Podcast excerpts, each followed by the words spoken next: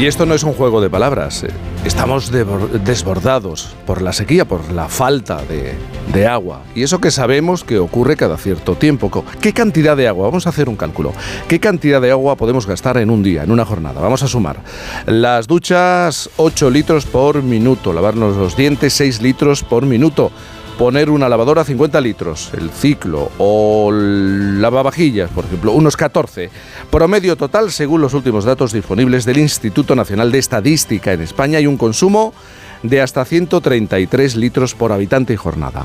En Cataluña, ya lo saben, hay restricciones en los hogares, en concreto 200 litros por persona y día. Se ha llegado a una situación de emergencia por sequía que se ha extendido esta semana a 202 municipios, por lo que alcanza ya a 239 localidades. Sus embalses han entrado en el mínimo histórico, entre ellos el embalse de Vilanova de Sau, eh, lo hemos visto en, en, imágenes, el segundo más grande de Cataluña, reflejo de la grave situación que se está viviendo. Las medidas se extienden también a la industria, a los usos recreativos y al campo, reduciendo hasta en un 80% el riego agrícola. En otros lugares, como Andalucía, la situación no es mejor. La Junta ha aprobado el cuarto decreto de sequía con medidas urgentes.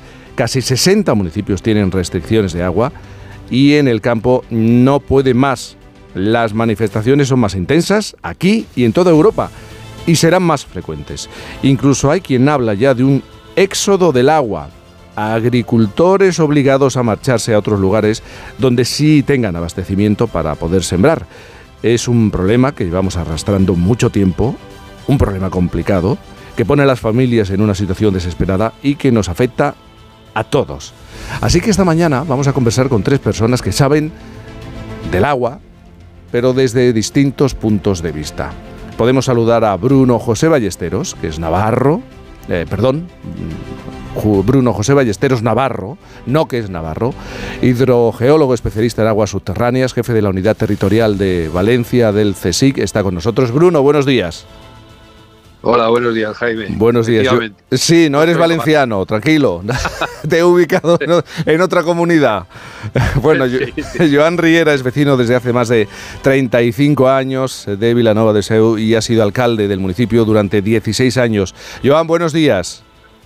Buenos días, Jaime. Buenos días. Buenos días. Y Diego Bellido, agricultor de la zona del Bajo Guadalquivir en Sevilla, es productor de tomates. Se ha hablado mucho de tomates eh, en esta semana de industria y desde el 2021 no siembra esos tomates. Ahora nos va a explicar por qué. Diego, buenos días. Buenos días, y precisamente no es por la exministra francesa, ¿eh? es por la sequía. Es por la sequía, de eso vamos a hablar. Empiezo con, con Bruno. Sabemos que la sequía, Bruno, eh, no es algo que nos pille por sorpresa, ¿no? De hecho, hay un patrón que se viene repitiendo, sobre todo en la cuenca mediterránea. Cada 10 años pasa una década y nos tenemos que enfrentar a unos dos o tres años de sequía. Por lo menos eso es lo que ha sucedido en, los, en las últimas tres décadas. Eh, tanto en la década de los 90 como en los 2000, 2010, pues nos hemos encontrado que eh, aproximadamente a mitad de la década, ligeramente antes de la mitad, pues nos hemos encontrado con dos años y medio a tres años de sequía. Y, bueno, eh, ahí estamos, en esta cuarta década, pues que parece que se cumple ese patrón. El principio de esta sequía, ¿dónde, ¿en qué momento lo situamos?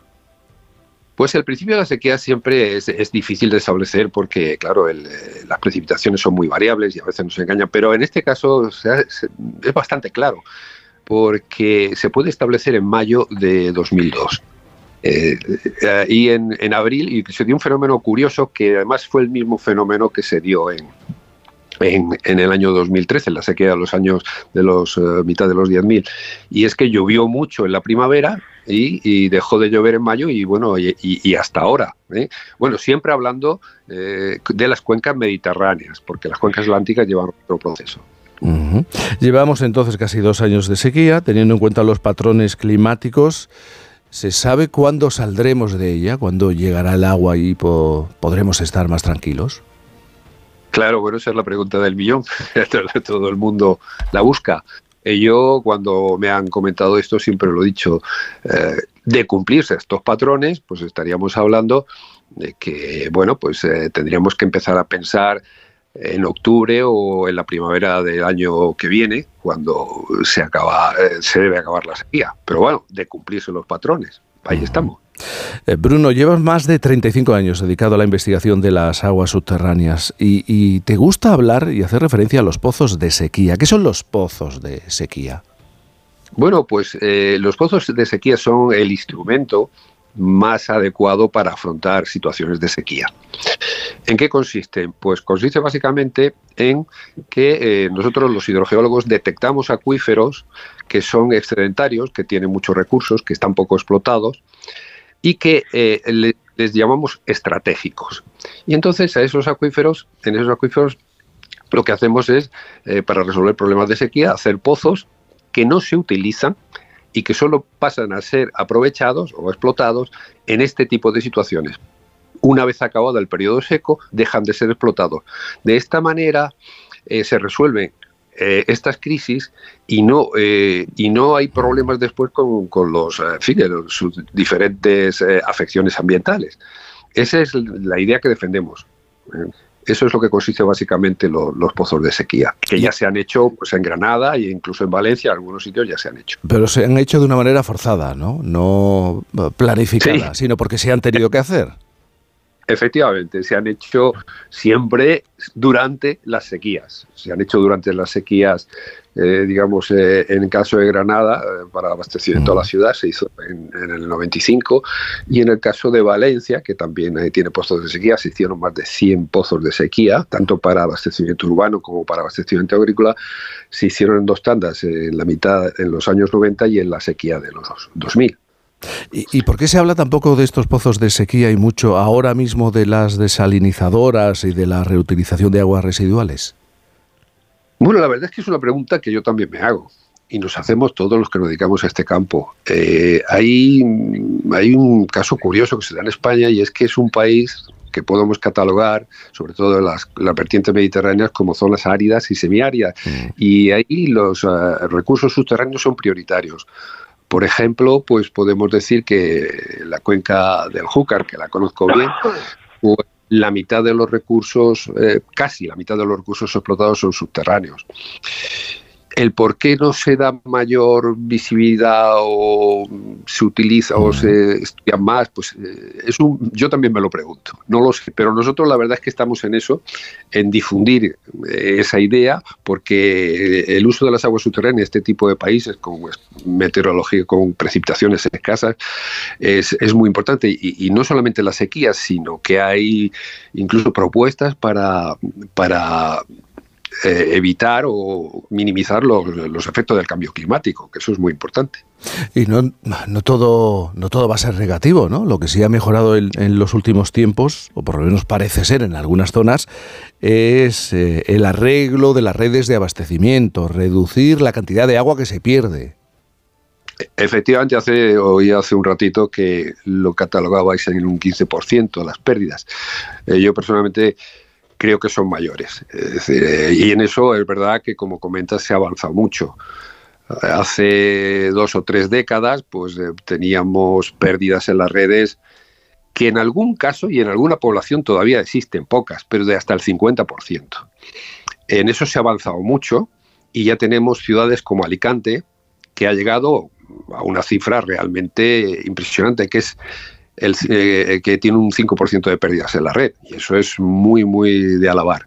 Claro, eh, lógicamente van impulsado todo esto por, por, por, la falta de recursos y por la optimización de recursos. Eh, Joan, y hablo ahora con él, en tu localidad está el segundo embalse con más capacidad de Cataluña. Ahora mismo se encuentra, al, antes lo decía, al 4,75 de su capacidad es su mínimo histórico, abastece a Barcelona y vosotros también dependéis de él. Pero ¿cuánto ha tardado en vaciarse de esta manera? Eh, para ti supongo y para vosotros no ha sido una sorpresa porque lo habéis vivido, lo habéis visto paso a paso. Sí, sí, es, es así. Que ha bajado, pues estamos hablando que con un par de años ha, quedado en esta situación. Pero tú bajo... Es el problema que hay. Bajo tu punto de vista y habiendo sido alcalde durante 16 años, ¿cómo se ha llegado a esta situación, a ese punto? Bueno, esta situación, pues llegamos en un momento que como estamos hablando ahora, pues por el tema de la pérdida de agua de las tuberías, que yo creo que es mucho más importante. Como decíamos, de un 15%, pues es más elevado en los pueblos porque esto no da votos y no lo ve nadie, arreglar las tuberías, pero en estos momentos ah, creo que es muy importante.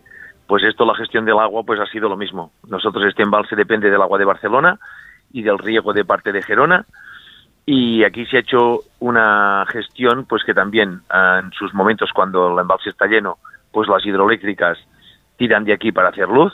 Hemos sabido a los precios que ha estado la luz.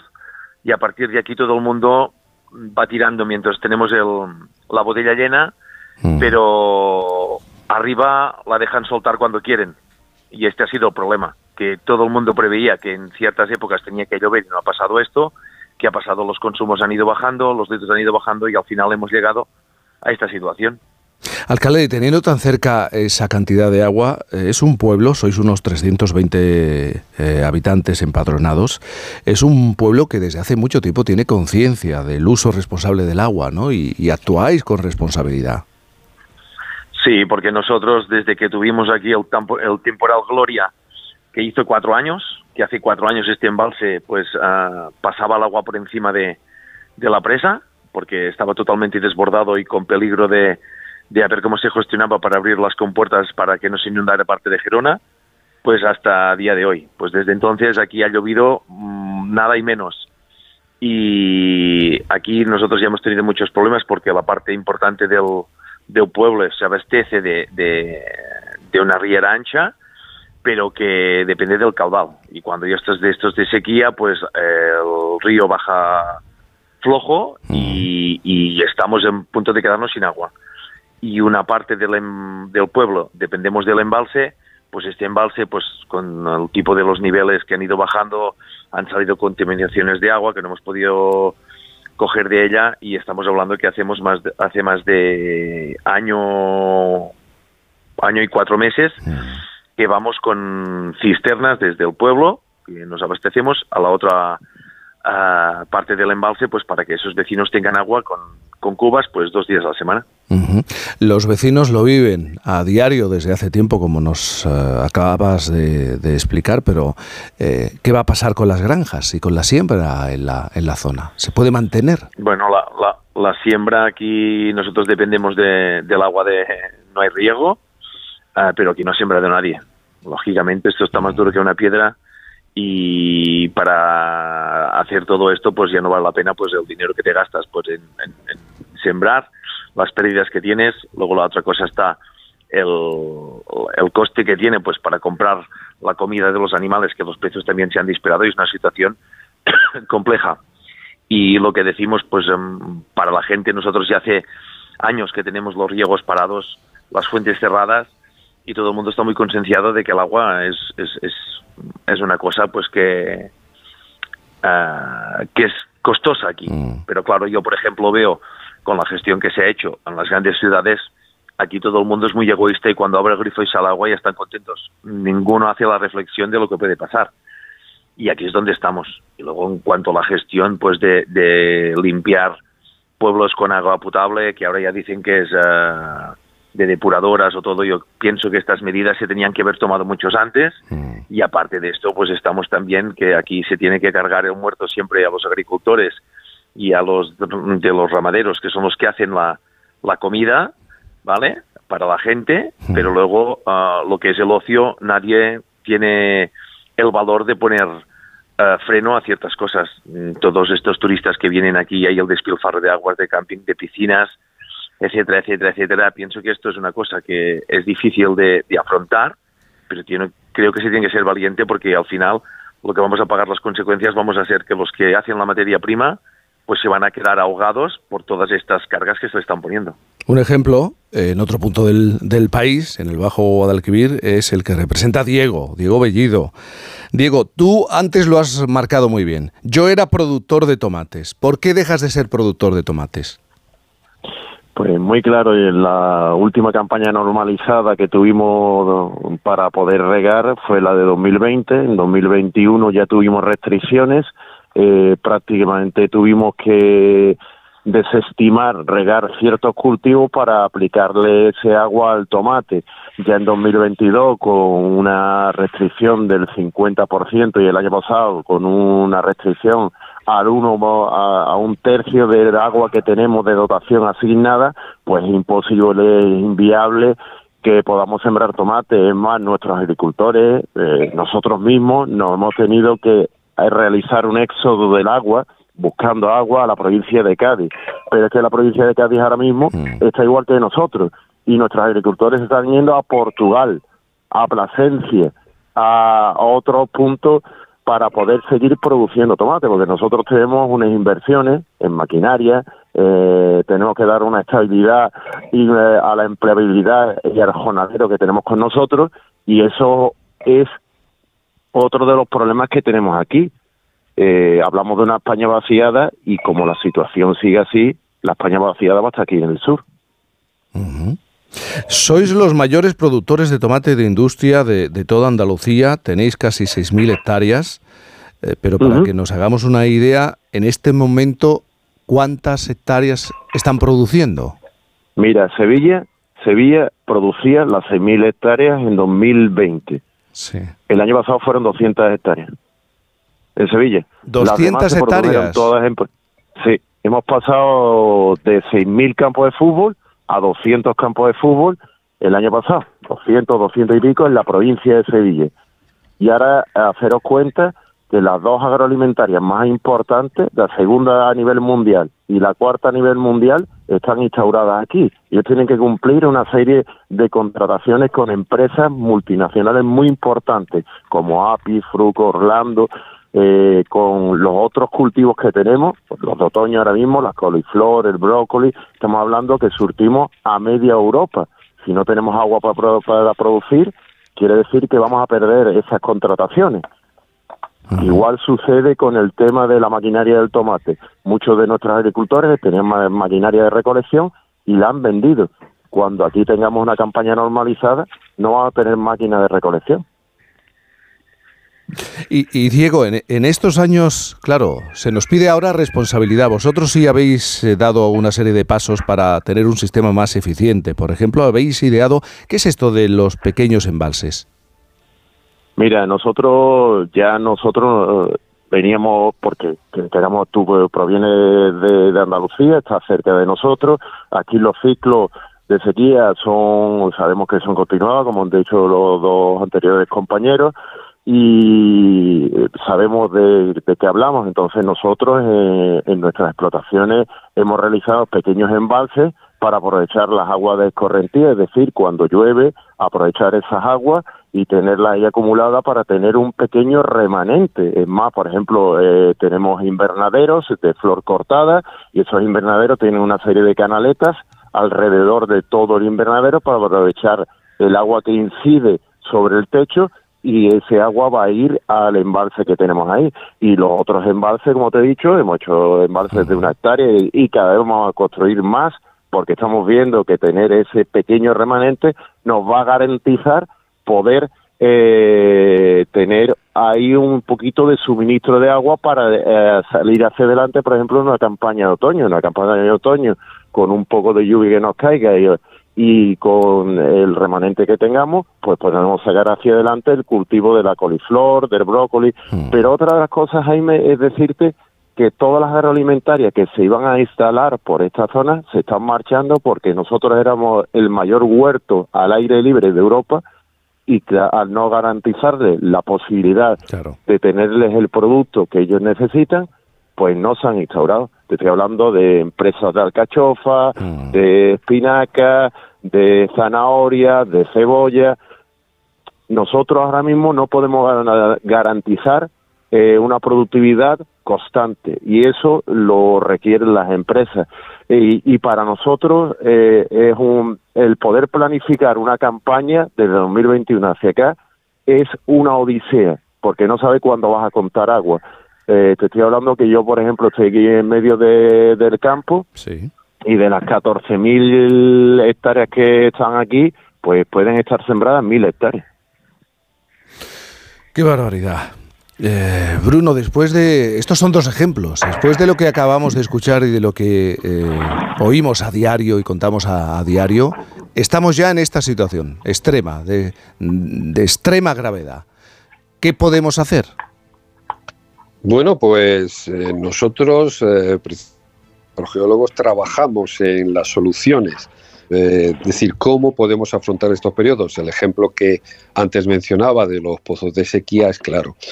Eh, es, eh, en este caso, tenemos que trabajar, como decimos siempre, eh, durante la época en que llueve, es decir, relajadamente, con planificación, con criterio y con tiempo para llevar aquellas obras, las infraestructuras que hagan falta, pues de, forma adecuada. Porque normalmente, como decía antes, pues eh, cuando se llega una sequía, pues empiezan a, tratar de resolver la sequía de, pues, con obras que son difíciles de, planificar bien.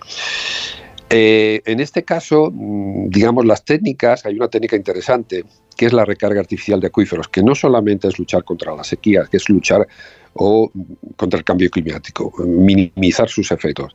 Y es que durante las épocas eh, con precipitaciones intensas y con aguas excedentarias, aprovechar ciertos acuíferos para inyectar esas aguas en estos eh, esas aguas en profundidad, guardarlas en los acuíferos que, eh, en fin, podemos considerar así de a grosso modo como embalse subterráneo y luego aprovecharlas en los periodos secos. Esto es, es uno de, las, eh, de los sistemas que nosotros, métodos que propugnamos para resolver estas situaciones. Seguiremos hablando de esta cuestión. Bruno, José Ballesteros, eh, Navarro, Joan, Riera y Diego Bellido, muchísimas gracias por estar esta mañana con nosotros. Gracias y buenos gracias. días. Gracias a vosotros. Gracias a vosotros. Buenos días. Por fin.